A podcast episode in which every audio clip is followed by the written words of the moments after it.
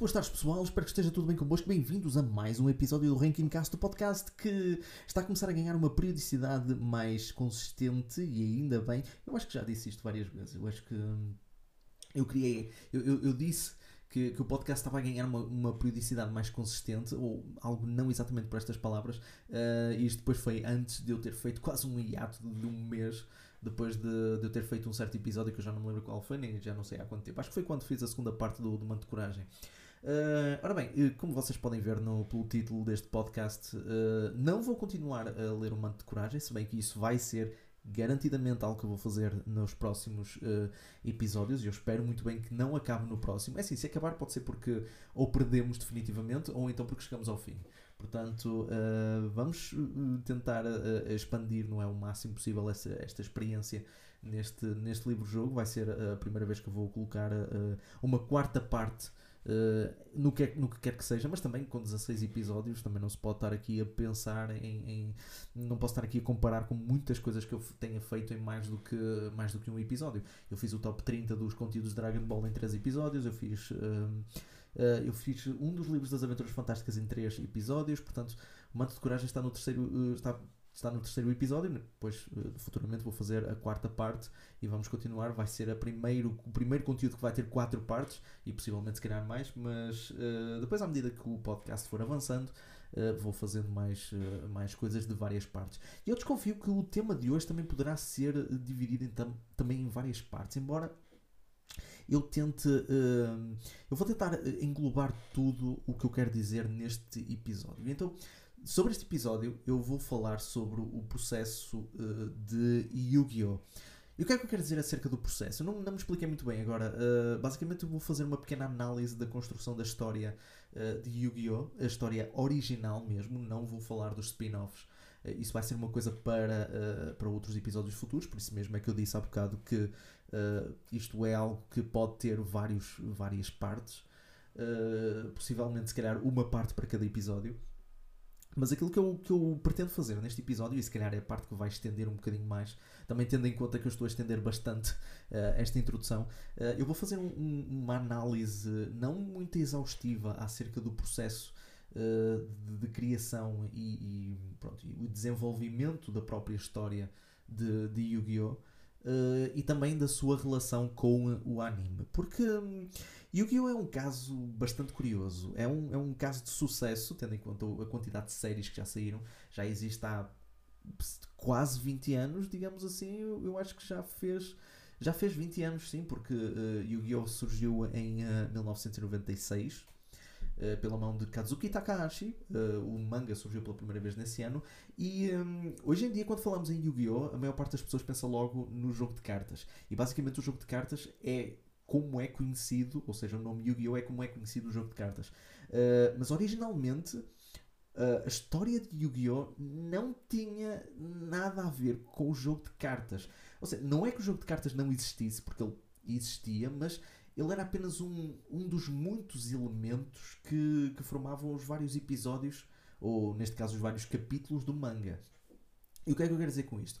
É que, para quem não sabe, Yu-Gi-Oh! Uh, começou. Uh, lá está. Aquilo que nós temos a ideia, não é? Não é só através do card game, mas também quando o, a série foi uh, lançada cá em Portugal. Nós tivemos, infelizmente, a versão americana, a versão da 4Kids, mas isso é uma coisa que depois pode-se falar noutro, noutro episódio. Um, o que acontece é que uh, quando nós tivemos acesso à série de Yu-Gi-Oh! nós tivemos, uh, um, foi-nos presenteado, não é? Digamos assim, com uma versão que já tem o jogo de cartas. E o jogo de cartas é praticamente o foco de toda a série. tirando ali, pronto, temos a história das personagens, não é? As várias story arcs mas desde o princípio até ao fim o maior foco tem sido sempre o jogo de cartas. Uh, existe ali um, o último arco do, do, da série que se centra nas memórias do protagonista, e aí o jogo de cartas é um bocadinho empurrado para o lado, mas ele continua uh, presente. Uh, embora não tão não é não prolifera assim tanto não é na, na nessa story arc mas ele existe um, mas não é o foco dessa dessa história portanto um, quando nós tivemos acesso à série, foi logo uh, através do jogo de cartas. E foi basicamente isso que, que, um, que a empresa que fez. Eu agora não, eu não me lembro de, de nomes das empresas, sei que, sei que o, o manga foi lançado pela Shueisha. Uh, penso que é da TV Tokyo ou da Toei, não tenho bem a certeza. Eu acho que foi da Toei, acho que foi a Toei que, que lançou o, o, o, anime, não tenho bem a certeza. Se vocês uh, souberem, podem dizer depois nos comentários nas redes sociais quando eu lançar este episódio. Um, Uh, o que acontece é que pronto, surgiu o, o, anime mesmo com o intuito depois de comercializar as cartas. Portanto, Yu-Gi-Oh! Foi, foi e é, ainda continua a ser hoje em dia, porque ainda continua a sair, é basicamente um meio de uh, criar, é um meio de marketing para comercializar as cartas. Portanto, e isso é óbvio, é, é normal. No Japão há muitas séries, há muitos animes que, que, servem mesmo como meio de comercialização de um determinado produto que estão a, a, pronto, a, a promover nesse próprio anime. Nós temos muitos exemplos, nós temos Beyblade, uh, também foi, foi e, e, não sei se continua a sair, mas, mas foi também um bastante aclamado, no, pelo menos quando saiu cá em Portugal, também foi muito, embora o conceito fosse um bocado ridículo, mas ok, Yu-Gi-Oh! também tem o seu o seu QB de, de, de ridículo, mas uh, Pronto, o que aconteceu foi exatamente isso. Uh, o problema é que uh, o anime de Yu-Gi-Oh! aquilo que nós conhecemos é na realidade uma segunda série. E quando eu quero dizer isto, a verdade é que, lá está, eu, eu, eu posso considerar isto uma segunda série, mesmo sabendo que a primeira série, ou seja, a série que saiu, uh, creio eu que foi em 98, não tenho bem a certeza, mas a série que saiu antes desta, que nós conhecemos, uh, não foi pelo mesmo estúdio, não tem a, a, mesma animação, não tem os mesmos dobradores, não tem, uh, não tem relação uma com a outra, não tem encadeamento. Uh, e essa primeira série é muitas vezes uh, referida na fandom como o Yu-Gi-Oh! Zero, ou seja, a Season Zero. E essa season está mais uh, dentro dos primeiros sete volumes do manga. Porquê? Porque o manga, como eu disse há bocado, não começa exatamente como um jogo de cartas. Portanto, o jogo de cartas existe, mesmo nessa Season Zero ela existe, mas não é tão. Não é propriamente o foco de, de toda a história. Portanto, Yu-Gi-Oh! começa com a história de um rapazito chamado Yugi, que é um amante de jogos, ele adora jogar e por causa disso também ele é um bocadinho. Uh, ele é um bocadinho, não digo antissocial, mas ele gosta de estar no seu próprio mundo. Ele não é muito bom em desportos, ele é ótimo em jogos e então ele fica um bocadinho fora de certos ambientes. Uh, ele, fica, ele não tem muitos amigos, ele tem uma amiga que é a Anzu, que é até na, na versão americana. Uh, e então, logo no primeiro uh, capítulo, ele mostra o seu tesouro. Um tesouro que ele tem, não é? Que é basicamente um jogo, que é um puzzle que ele uh, já está há 8 anos a tentar montar. E é um puzzle místico que veio do Antigo Egito, está guardado numa caixa dourada. Um, e mesmo esse puzzle é muito complicado de, de fazer, ele tem tentado ao longo, do, ao longo dos anos Uh, e existia uma, um enigma não é, que está relacionado com esse, com esse puzzle. Enigma esse e, que depois no manga, uh, pelo menos sei que no manga, não sei se no anime também foi usado, mas no manga foi usado ao longo de toda a série, até, até mesmo ao fim do manga. Uh, e esse enigma é que o conteúdo daquele, daquela caixa, não é? Dentro daquela caixa estava algo que podia, era mostrado, mas não podia ser visto ou seja, uh, ou, ou, seja, não podia ser visto, mas podia ser mostrado. Uh, portanto, e este enigma foi usado por muitas formas diferentes ao longo do manga e em todas elas fez bastante sentido. Uh, então o que acontece é que, para além disso, o Yugi tem dois colegas de turma, que é o Jonouchi, ou o Joey, e o Honda, ou Tristan, não é, no, na versão nas versões americanas. Uh, eu vou usar os nomes uh, japoneses deles, porque é assim que também está no manga e, um, e é assim que também devemos reconhecer, porque a versão da 4Kids é horrível. Um, eles são basicamente os bullies daquela turma, basicamente os bullies da escola. E então eles uh, atormentam um bocado o Yugi e o Jonochi é, basicamente é o pior, não é?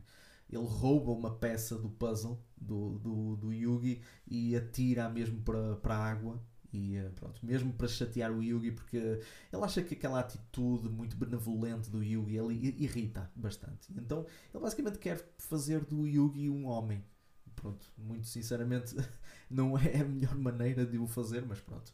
Um, e então eles estão confrontados com, com, uh, com um aluno mais velho, que é o Ushio, que é basicamente um hall monitor, um, uma pessoa que eu não, eu não sei como é que é de, como é que é de, de, de, definir isto, pronto, é uma pessoa que é basicamente uma autoridade na escola, alguém que, que assegura a segurança da escola, pronto, podemos, podemos considerar isso.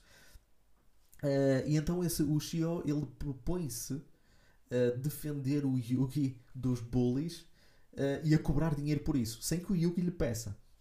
E então basicamente o Yugi fica completamente ok, não sei o que é que está a passar, mas o Ushio usa uh, uh, esse.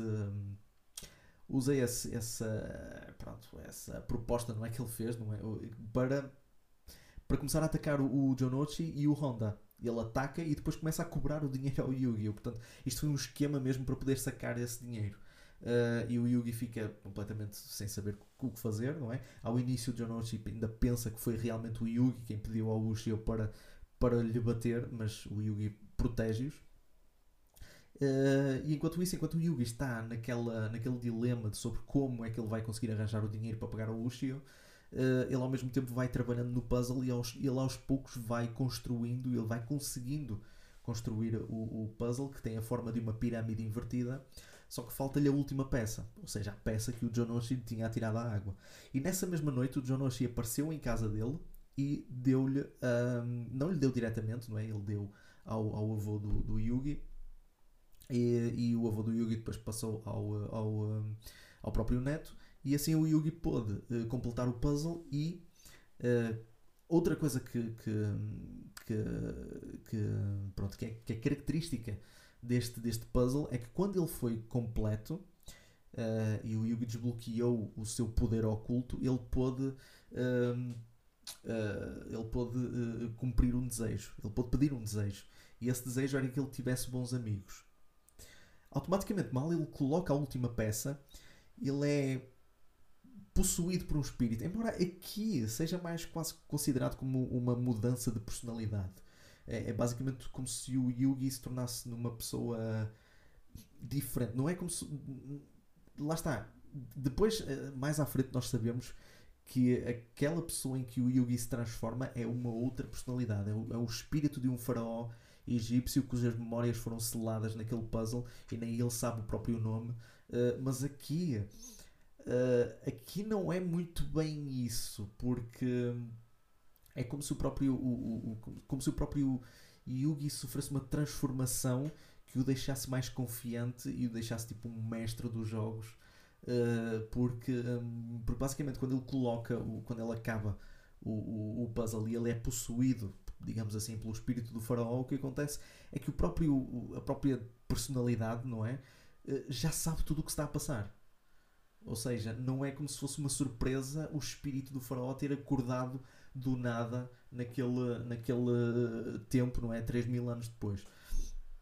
Portanto, eh, depois o que acontece é que o, o, o, um, o Yugi desafia o Ushio para um, para um jogo, um jogo das trevas, um, e pronto, o Ushio tenta fazer batota e a coisa depois corre mal. Uh, o, o, Yugi faz um penalty game, que é basicamente uma penalização ou, ou, um, ou uma forma de, de castigar quem perdeu o, o jogo, um jogo das trevas, ou quem fez batota, que ainda é pior.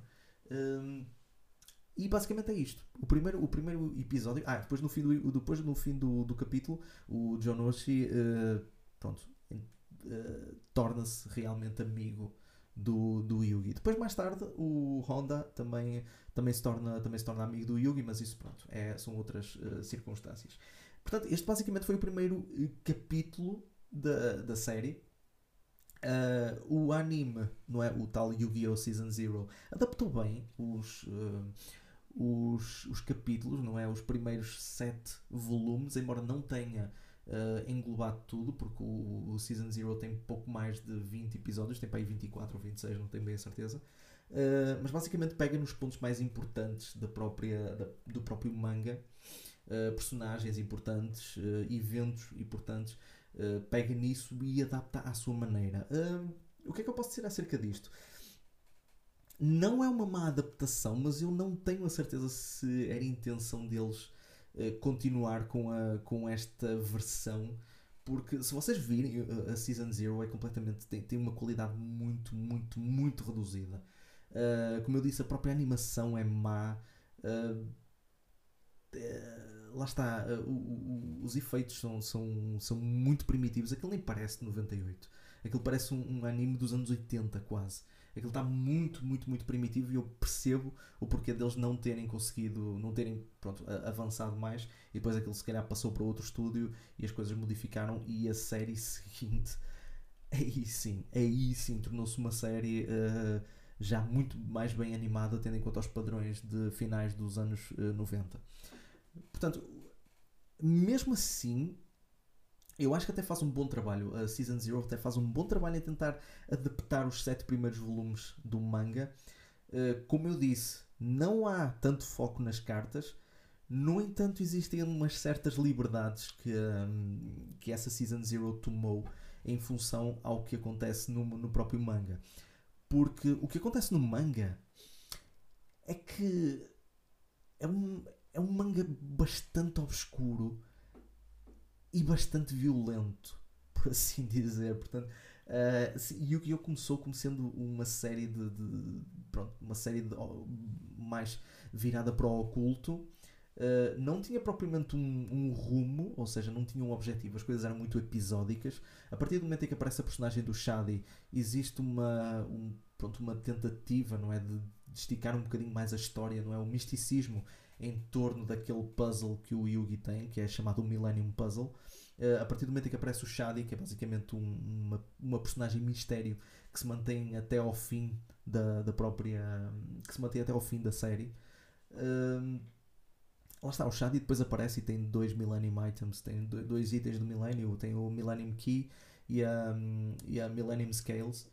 Uh, que são basicamente dois dos sete itens do Millennium que depois mais tarde seriam uh, abordados não nesta série, não, é na, não nesta Season Zero. Uh, e basicamente uh, a adaptação das coisas foram bastante suaves. É mais ou menos o que acontece no, nos animes hoje em dia. Não há muitos animes que, que adaptam a brutalidade que os mangas uh, traduzem.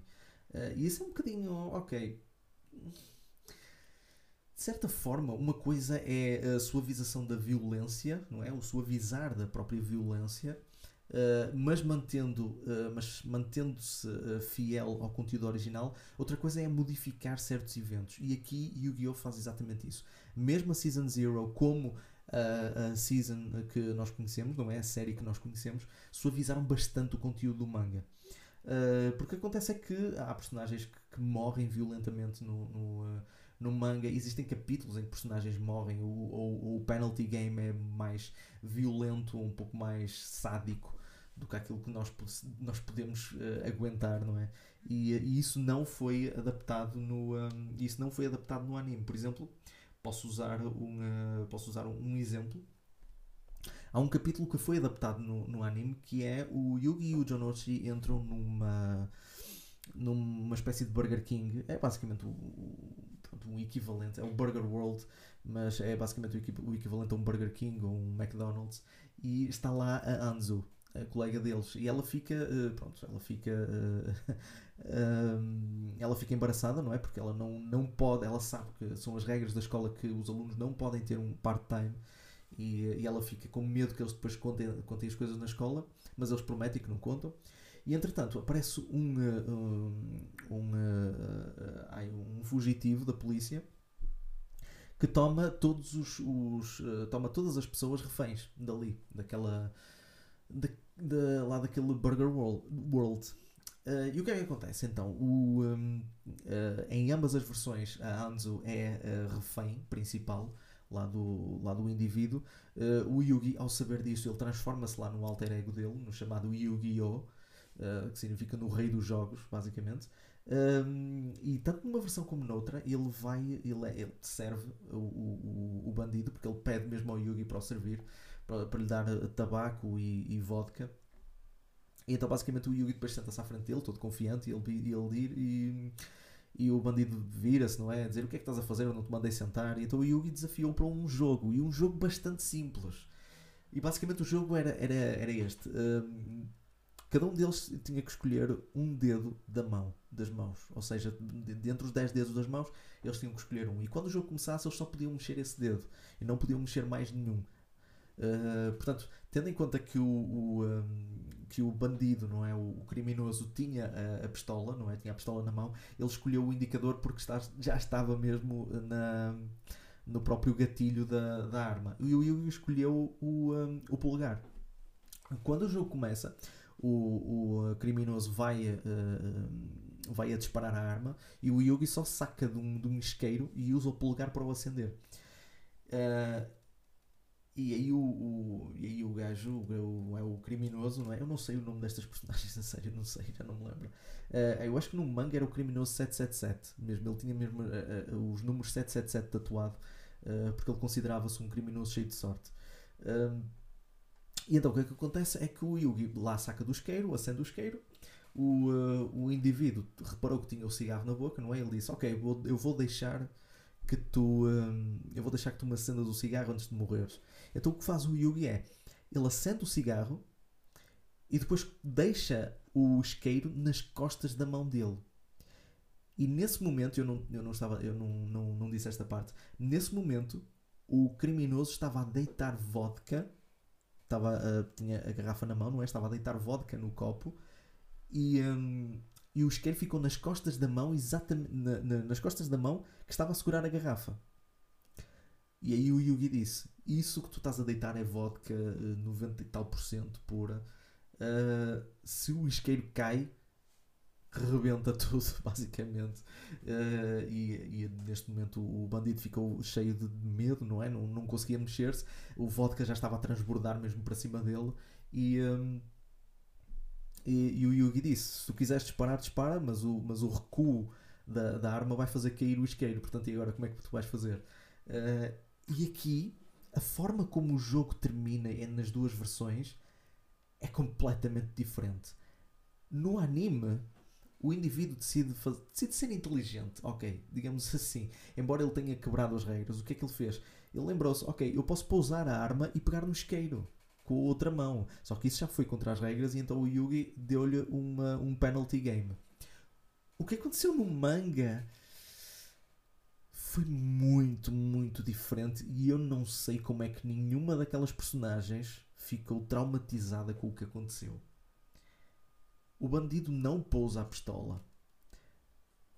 Mas também o isqueiro não cai. O que cai é o cigarro que ele tinha na boca. Ou seja, o isqueiro não cai, mas ele ficou tão em choque que o cigarro caiu em cima dele e ele rebentou em chamas. É exatamente, um dos últimos painéis do, do capítulo é exatamente isso. E há vários capítulos que têm pessoas em chamas. Portanto, o manga de Yu-Gi-Oh! é bruto mesmo. É, é, brutal. Eu não estou a dizer brutal, não é no sentido que agora se usa erradamente, não é no sentido de, de, de espetacular, não, é brutal no sentido de ser bruto mesmo. Portanto, um, o anime suavizou bastante esse, esse, um, essa abordagem. Uh, lá está. O que acontece é que depois o, o, um, o anime, a Season Zero, parou exatamente na altura em que o manga fez a transição para, o, um, para se centrar ou para se focar mais no card game. É aquilo que a versão americana do, uh, do manga chama o Yu-Gi-Oh! Duelist. Ou seja, o manga dividiu os. O, ou melhor, a versão americana dividiu o manga nessas. Um, nessas divisões, ou nessas, nessas subtítulos. Uh, digamos assim. E, e eu, eu, percebo que a versão americana gosta muito de colocar subtítulos na, nas séries de, nas séries de Yu-Gi-Oh! Já fez o mesmo com a série da 4Kids.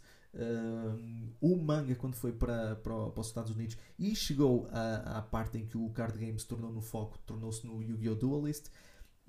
Quando chegou à última story arc, que era a story arc das memórias do faraó, aquilo passou a ser chamado de Yu-Gi-Oh! Millennium World. Portanto, no manga não há qualquer este tipo de não há qualquer tipo de divisão deste género originalmente portanto é tudo Yu-Gi-Oh do início até ao fim um, portanto o que acontece foi o que aconteceu foi exatamente isso o anime parou poderia ter sido uma primeira temporada não é um, mas lá está, todos os grandes mistérios não foram respondidos. Quem era o Shadi, quem, qual era o, o, o principal propósito de, dos Millennium Items, não houve qualquer tipo de, de, de conclusão dessas histórias. Eu simplesmente quero acreditar que o anime foi cancelado e o projeto passou para, outra, para outro estúdio. Mas hum, o que acontece é que depois a versão que nós tivemos, foi como eu disse também há pouco, a versão que nós tivemos e a versão mais conhecida, que originalmente é chamada Yu-Gi-Oh! Uh, Yu-Gi-Oh! Duel Monsters,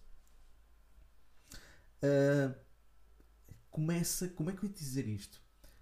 Não reconhece material que tenha vindo antes no manga. Ou seja, Yu-Gi-Oh! Duel Monsters começa uh, já a adaptar o arco de Duelist Kingdom, ou seja, o arco em que, se, em que, começa a, em que o card game começa a ter mais foco e, hum, e tudo o resto para trás, toda a construção de história que houve para trás, todos aqueles sete volumes que houve para trás foram completamente ignorados. Ora, o que é que acontece? Quando isso é feito, é preciso criar alguma razão para certas coisas depois mais tarde existirem. Ou seja, o que acontece no arco de Duelist Kingdom, ou melhor, acontecem coisas no arco de Duelist Kingdom no manga que estão relacionadas com eventos antes do arco de Duelist Kingdom, ou seja, antes de ser, antes do, do, dos eventos do Yu-Gi-Oh! Duel Monsters. E como é que eles vão adaptar isso se eles não reconheceram sete volumes antes? Lá está. O que eles tiveram que fazer foi mesmo adaptar uh, algumas coisas dos capítulos anteriores e, um, e contar algumas histórias à pressa. Agora, o que acontece é que quando nós vemos o episódio pela primeira vez, um, ou melhor, não é, não é o episódio pela primeira vez, até pode ser pela primeira vez, não é? Mas quando nós começamos a ver o primeiro episódio pela primeira vez, uh, o Yugi já tem o Millennium Puzzle uh, criado.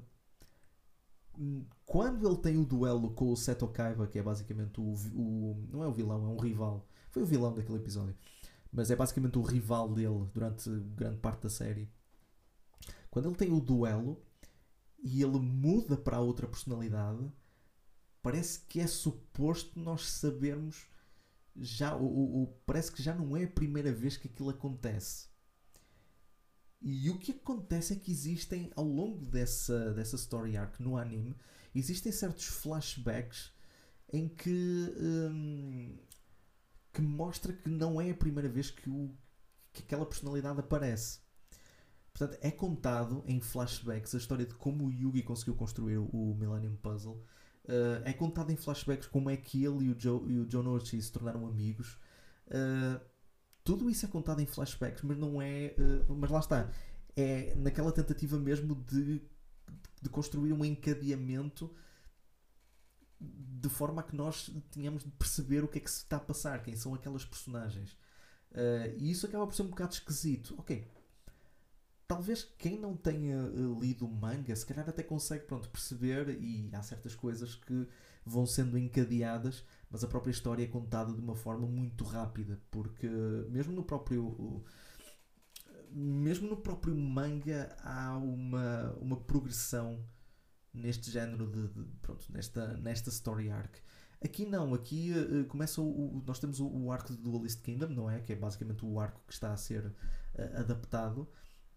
E o que acontece é que no primeiro episódio existe o duelo com o Kaiba, duelo esse que existe no manga, mas noutra circunstância, ou seja, num dos sete volumes anteriores.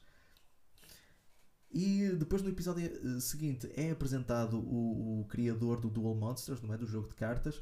O Yugi tem um duelo com ele e eh, pronto, depois há, há, no terceiro episódio o Yugi e o Jonochi vão para Duelist Kingdom e depois no quarto episódio já começa o torneio. Ou seja, as coisas estão muito, muito corridas.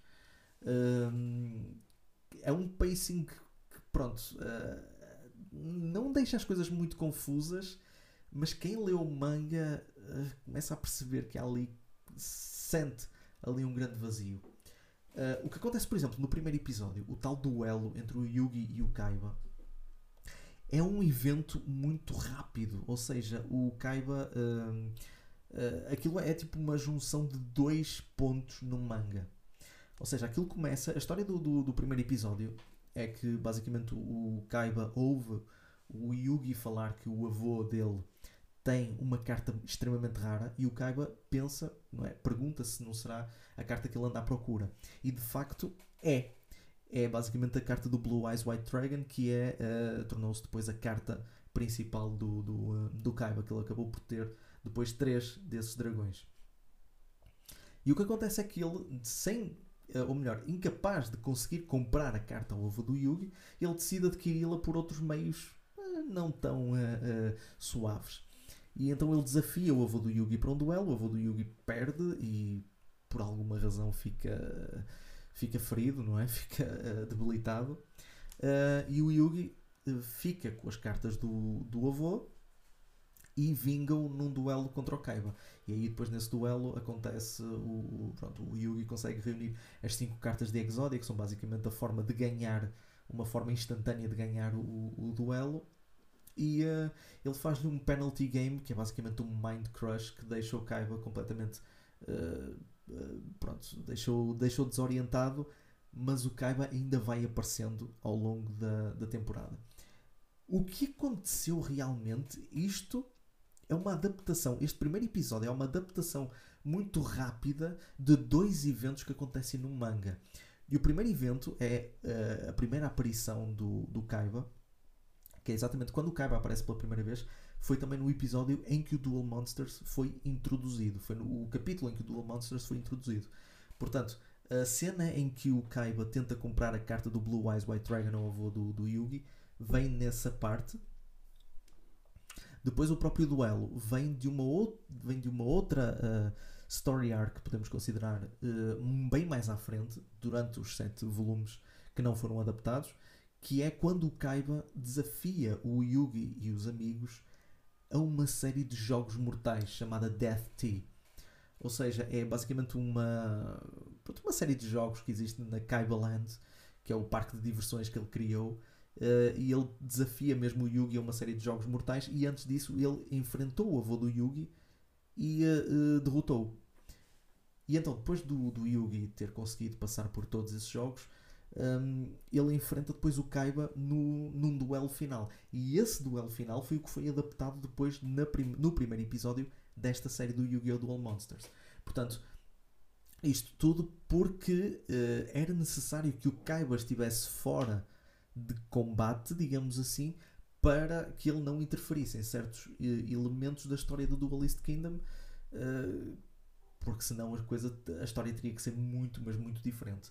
Uh, o que acontece no Death Tea, ou seja, no manga, é que depois do Yugi ter derrotado o Kaiba, ele faz-lhe um Mind Crush, não é? Um penalty game que lhe quebra completamente a mente e o Kaiba fica em estado catatónico durante. Uh, fica praticamente em coma, em estado catatónico, durante meses. E uh, aqui no episódio não se sabe muito bem se ele ficou em estado catatónico ou se não ficou. Ele ficou um bocado desnorteado, mas ele não ficou nem em coma nem nada do género. Uh, não se percebe muito bem como é que ele ficou. Ele teve que sair, teve que, teve que se ir embora. Ele deixou o irmão Mokuba completamente desorientado. Não é desorientado, mas uh, ele deixou o Mokuba para trás. E o que acontece é que mesmo o Mokuba, o irmão do Kaiba, é raptado pelo, o, pelo Pegasus, que é o criador do Duel Monsters, Uh, e levado mesmo para Duelist Kingdom. E como no manga o Kaiba está em estado catatónico, ele não consegue ajudar o irmão. Aqui o Kaiba apenas afastou-se. Acho que ele tinha que se encontrar, não é? Aquelas jornadas de. de sei lá, não sei. De, de, não é muito conclusivo isso. E basicamente eh, há, há muitas diferenças uh, por causa disso. Não é? Há muitas diferenças entre o manga e o anime. Mas mesmo quando o anime consegue conseguiu chegar a um, a um ritmo que se pode considerar que pronto, que já não é preciso ir buscar nada atrás para poder justificar o que vem à frente, o próprio anime também tira as suas próprias liberdades, porque o manga continua a ser bastante bruto. Portanto, a estrutura foi-se mantendo e foi, foi, uh, e foi sendo cada vez mais paralela entre o anime e o manga, mas tomava as suas próprias liberdades e tinha as suas próprias diferenças. Eu não vou gastar aqui o episódio todo a falar sobre todas as diferenças, porque são imensas, isto dava pano para muitas mangas, mas uh, eu posso dizer algumas das, das, diferenças entre o manga E o anime, por exemplo, no, no arco de Duelist Kingdom, uh, aparece do nada, porque aquilo passa-se numa ilha, aquilo, aquilo é um torneio. Uh, e aquilo passa-se numa ilha. E então, uh, do nada, no anime, aparece uma personagem que é o Bakura. O Bakura é um, um jovem que tem também um item do Millennium. Ele tem o Millennium Ring. E o Millennium Ring, ao contrário do Millennium Puzzle, uh, também tem, apesar de também ter uma outra personalidade lá dentro, essa personalidade não é benevolente. É uma personalidade maligna. Uh, e o que acontece é que o Bakura aparece do nada, embora ele já tivesse aparecido uh, no, no episódio em que eles foram para Duelist Kingdom, mas ele tinha aparecido assim, pronto, muito, muito levemente. Uh, e ele no, no, um, no anime ele aparece do nada e para justificar mesmo o facto de que ele, de que ele tem de que ele, é, de que ele tem aquele item do milénio com aquela, com aquela personalidade maligna no interior, o que é que ele faz? Ele desafia o Yugi, uh, e atenção, aqui eles ainda não sabiam que ele tinha o, o Millennium Ring com ele, ele estava-se a fazer passar por amigo deles. ele desafia o Yugi a jogar um jogo de Duel Monsters em que cada um dos amigos, não é? Uh, Anzu, Anzu, o Jonochi e o Honda uh, pusessem no baralho as suas cartas favoritas. E o Yugi também, já agora, também colocaria o, o também uh, colocaria a sua carta favorita no, no, baralho. E o que acontece é que depois o, o, Bakura usa o poder do Millennium Ring para enviar as almas de cada um deles para dentro do baralho onde eles iriam incorporar os seus próprios personagens das cartas. O que acontece é que uh, ele pensava que com isso ele, ele conseguiria apoderar-se do Millennium Puzzle, mas de repente a outra personalidade apareceu, apareceu e aí desafiou o, um, ehm, desafiou o Bakura para um duelo. E aí, durante o duelo, o, o, Yugi, sempre que usava as cartas, não é? Sempre que usava as cartas que representavam os amigos, apareciam os amigos uh, vestidos mesmo com as próprias. Uh, mesmo com a. Uh, pronto, vestidos como os monstros que eles tinham escolhido. O que acontece é que depois eles conseguem derrotar o Bakura, não é? é um, é um jogo de Dual Monsters, não existe no manga, mas isto foi mesmo para uh, tentar justificar a presença do Bakura e torná-lo mesmo uma personagem que, pronto, que torná-lo mesmo numa personagem um, recorrente, não é? Porque ele também é uma personagem recorrente no manga. E uh, mesmo a própria personalidade dele no manga tem um pouco mais de, de tem um pouco mais de, de, de presença lá. Outra, uh, tanto o, o, Bakura bom como o Bakura maligno. O que acontece no manga uh, é que, ou melhor, este episódio adaptou uma outra story arc no manga, mesmo nos, nos últimos dois volumes, que mostra o Bakura a aparecer pela primeira vez. E este setting existe mas não é um jogo de Dual Monsters, mas sim um RPG das trevas.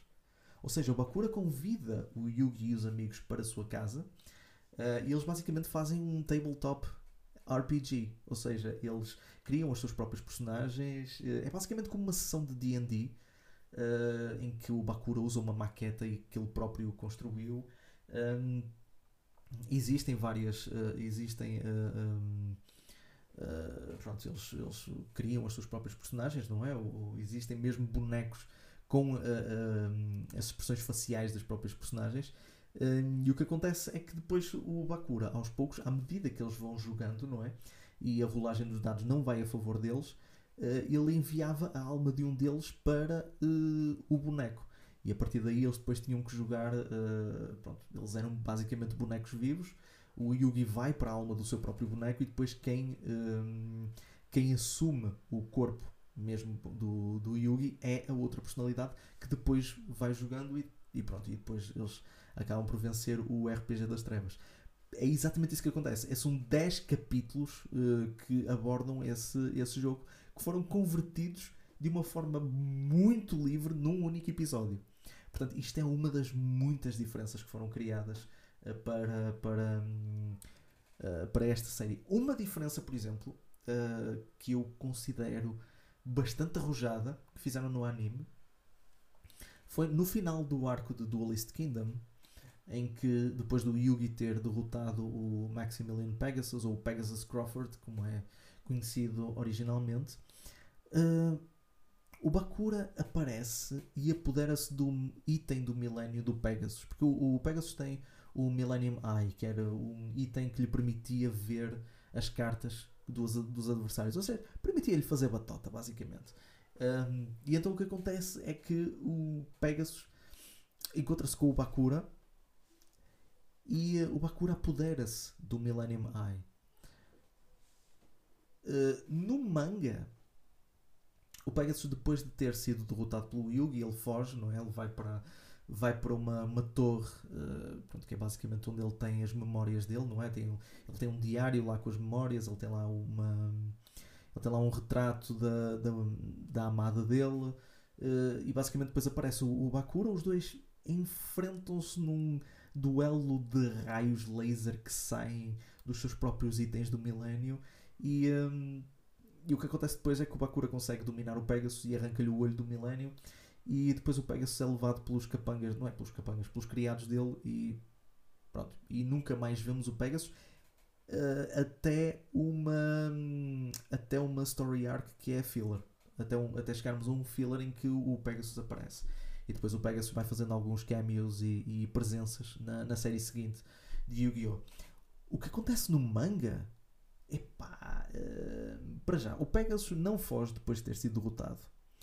Uh, e depois do, do Yugi e, e, companhia irem embora dali, há um painel em que o Pegasus aparece uh, morto. Sim, é verdade. No manga, o Pegasus morre quando o Bakura lhe arranca o Millennium Eye. Portanto, o criador de Duel Monsters morre aqui, nesta, nesta versão, na versão original, porque ele nunca mais aparece. Dizem que, eu acho que mais tarde dizem que ele desapareceu, assim, não sei. Mas basicamente o, o Pegasus morre nesta, no, no, fim desta story arc. Portanto, uh, isto mudou completamente. Não, não é que não influenciou muito porque o Pegasus depois lá está uh, é muito fácil depois mantê-lo afastado, mas lá está, o Pegasus depois aparece na, na, nas outros, nos outros fillers, aparece em Yu-Gi-Oh! Uh, eh, GX, aparece no filme de Yu-Gi-Oh! The Pyramid of Light, uh, aparece num outro filme que era do Bonds Beyond Time, que juntou os protagonistas das três primeiras séries. Uh, portanto, o Pegasus no anime está bem vivo. portanto, lá está, são estas, são algumas diferenças depois lá está.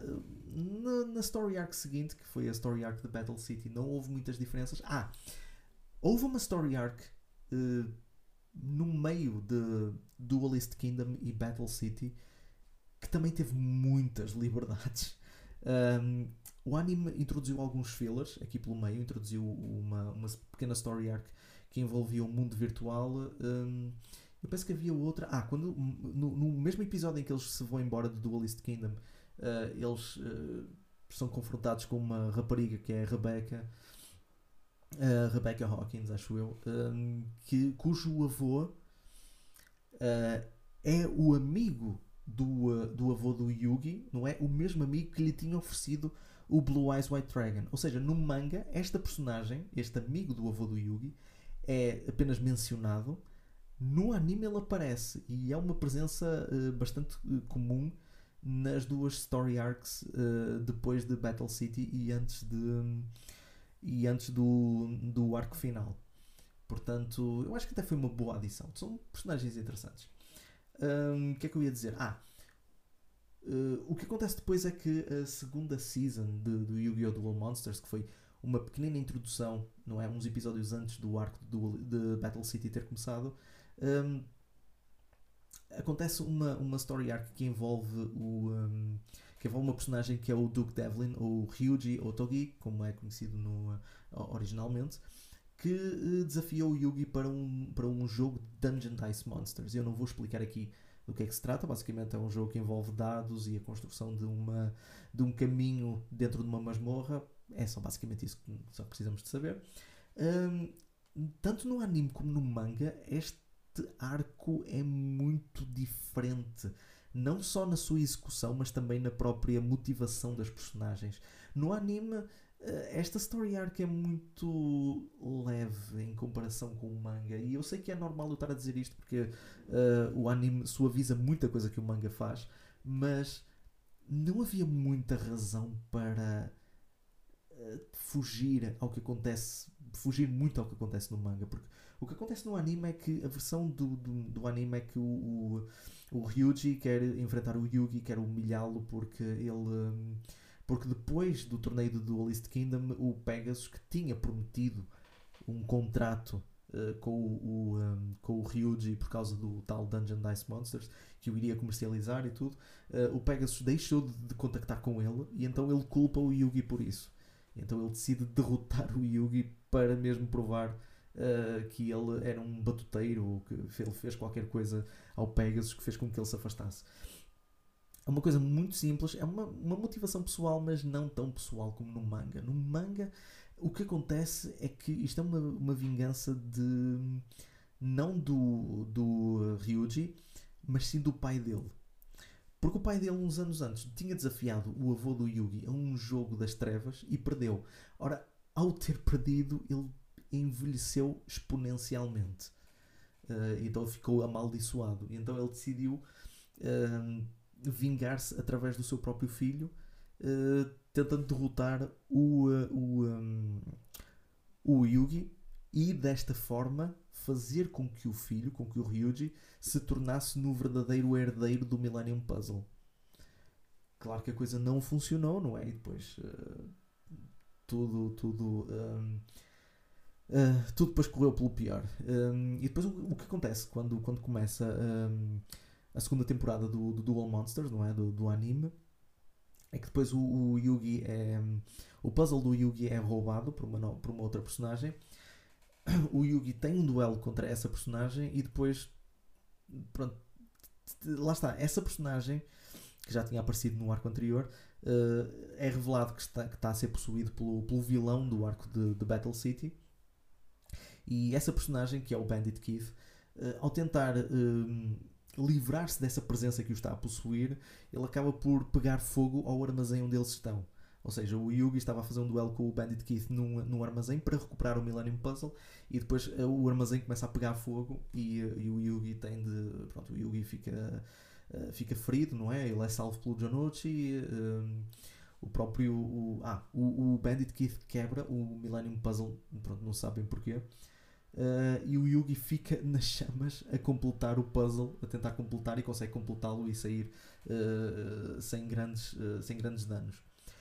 A cena do incêndio também acontece no manga, mas é exatamente no mesmo arco que há o Dungeon Dice Monsters. Portanto, também acontece um incêndio, também o, o, Millennium Puzzle é quebrado, não pelo, pelo Bandit Keith, mas pelo pai do Ryuji.